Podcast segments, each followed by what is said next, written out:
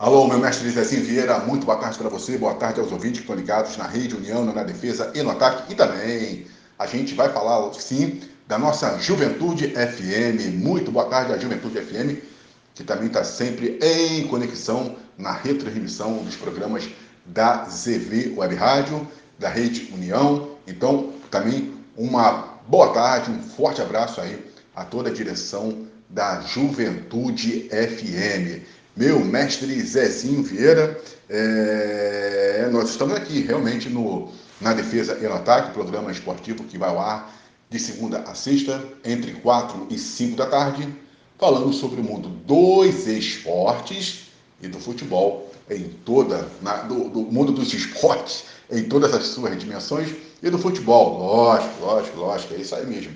Então, uma ótima tarde para todo mundo.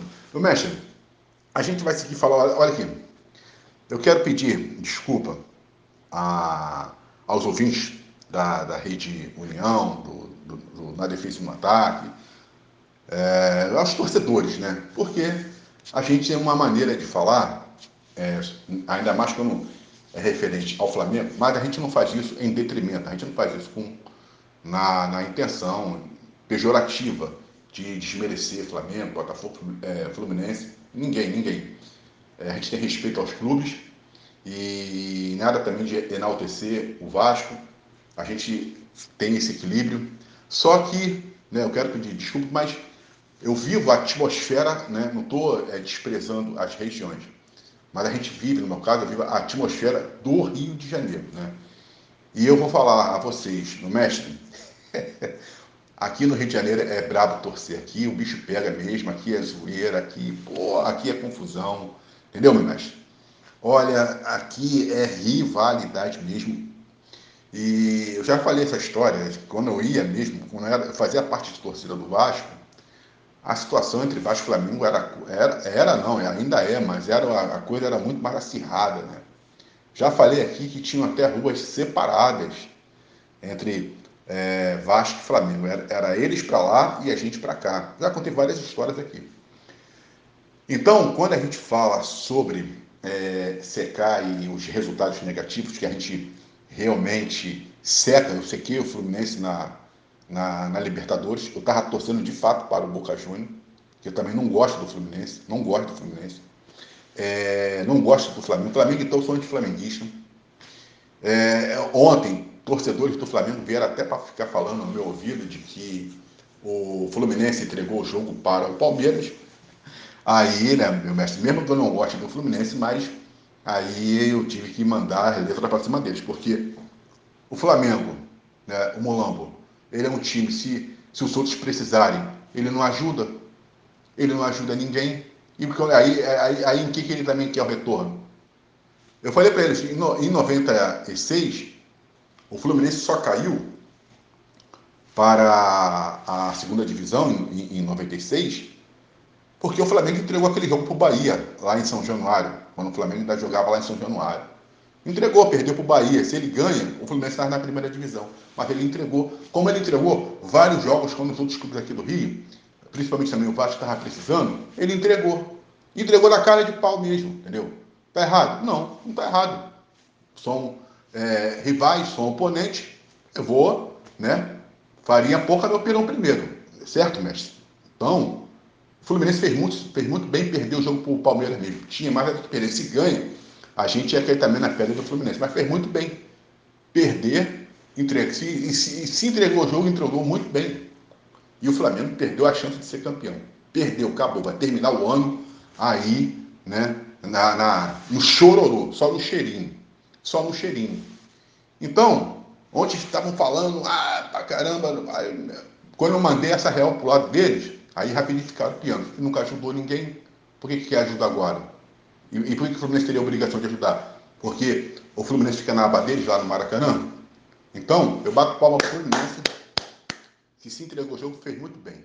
Então, eu vivo a atmosfera do Rio. Entendeu?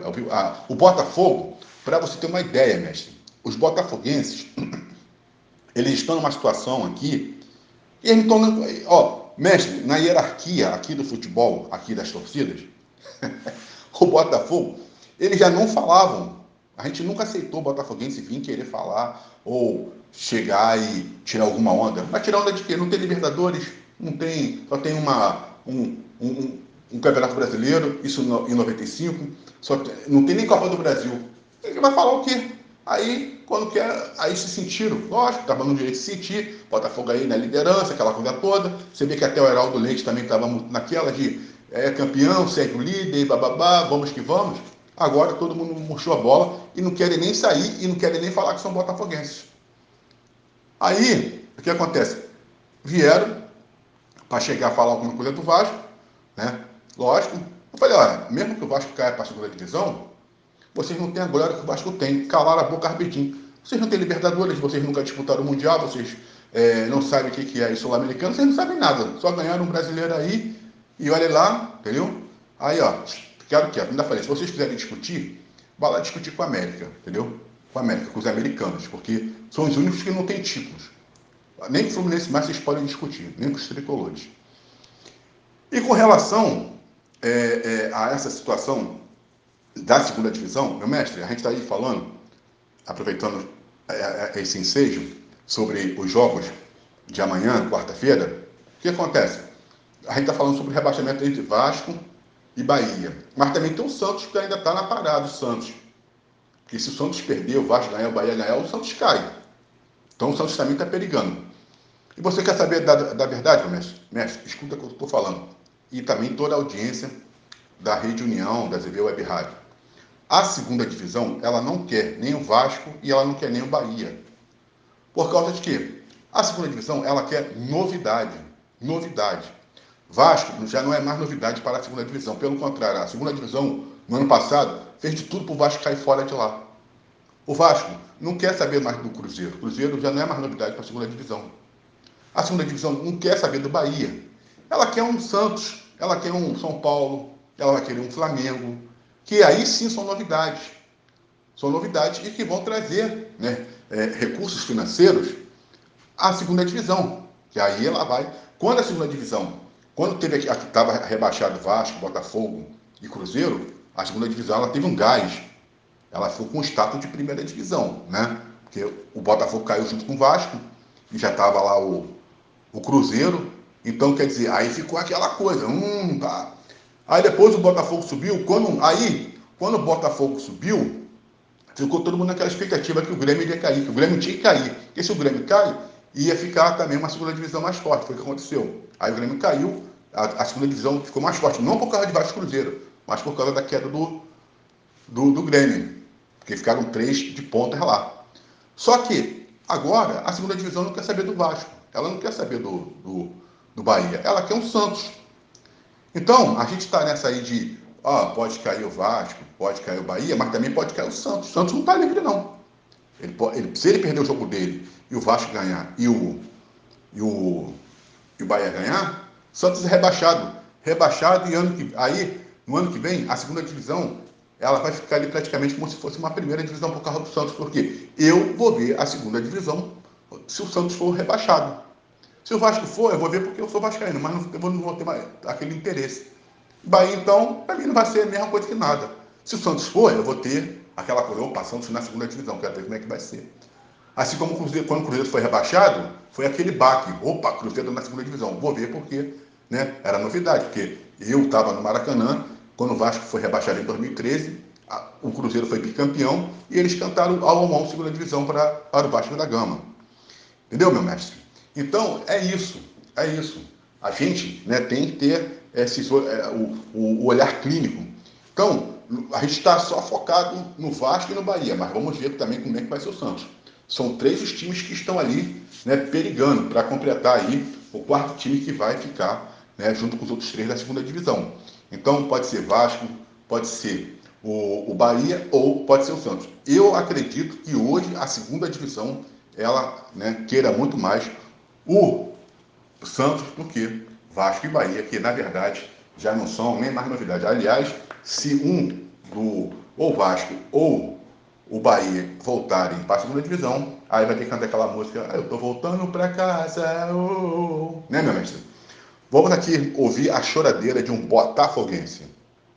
Olá, salve! Concluída a penúltima rodada do Campeonato Brasileiro, o Botafogo confirmou o seu inferno astral. Chegou a 10 jogos sem vencer e quem era líder absoluto disparado hoje não está nem no G4 do Campeonato Brasileiro. Mas ainda não acabou. Vamos contar com. O inferno astral do Botafogo parece não ter fim. 10 jogos sem vitória. Foi mais um empate no Newton Santos, nem mesmo o tapetinho faz mais diferença a favor do Botafogo. 0 a 0 com o Cruzeiro e o Botafogo chegou a seis empates e quatro derrotas nas últimas dez partidas do campeonato. O time que liderou durante 33 rodadas o campeonato, que chegou a ter 13 pontos de vantagem sobre o segundo colocado, hoje não está nem no G4. Ainda tem uma rodada pela frente, mas o Botafogo, se o campeonato hoje terminasse, estaria estaria na pré-Libertadores, aquela fase prévia de dois jogos, dois aniversários, na verdade, para tentar passar para a fase de grupos da Libertadores. É muito perrengue para o torcedor alvinegro. Mais uma vez, o Botafogo jogou mal, dispersivo, sem poder de finalização. Tiquinho é um outro jogador completamente diferente. Os zagueiros Adrielson e Vitor Cuesta, que formaram a melhor dupla de zaga do campeonato durante muitas rodadas, parece que desaprenderam e a defesa defesa do Botafogo virou uma peneira. Pelo menos dessa vez não levou gol. Até que houve uma falta ali aos 48 do segundo tempo que deu gelinho na barriga, como diz o meu amigo Penido, na torcida do Botafogo, mas o goleiro Perry acabou tirando. O Botafogo troca jogadores, muda sistema de jogo e não consegue engrenar uma boa atuação sequer. Ainda falta um jogo, ainda falta a rodada final contra o Internacional em Porto Alegre, mas não depende só dele. Ele precisa vencer e os adversários à frente dele, pelo menos dois deles, ou um deles, o Grêmio, ou o Flamengo, ou o Atlético Mineiro, alguém tem que tropeçar para o Botafogo conseguir ficar no G4 e ir direto para a fase de grupos, que seria até um bom prêmio de consolação para o Botafogo. O time fez um campeonato, a entrevista do Diego Costa ao final da partida, fez um campeonato, um início de campeonato, uma primeira fase, metade do campeonato espetacular. Acho até, opinião pessoal, que o Botafogo jogou mais do que sabia, fez mais do que podia. Muitas vezes eu questionei, o Botafogo está num lugar que ele não devia estar, que não é o lugar real para a qualidade do time. Podia estar brigando pelas primeiras posições, mas aquela disparada, para mim, parecia alguma coisa irreal. E agora, no final, também parece irreal que o time não consiga vencer um jogo sequer. Era para estar, vence uma, uma partida, perde outra, embolado ali com os principais é, disputantes, né, candidatos ao título do campeonato. Aliás, o Campeonato Brasileiro chega ao final com os candidatos prováveis lá no início. Quando o campeonato ia começar, todos nós fizemos previsões. Quem são os candidatos ao título? E todo mundo apostava, eu apostei. Palmeiras, Flamengo, Atlético Mineiro eram os principais candidatos. Talvez o Grêmio um pouquinho, porque tinha a contratação do Soares, mas o Botafogo não era apontado como favorito. E agora, quem é que está na cabeça do campeonato? Palmeiras em primeiro, Atlético Mineiro em segundo, Flamengo em terceiro.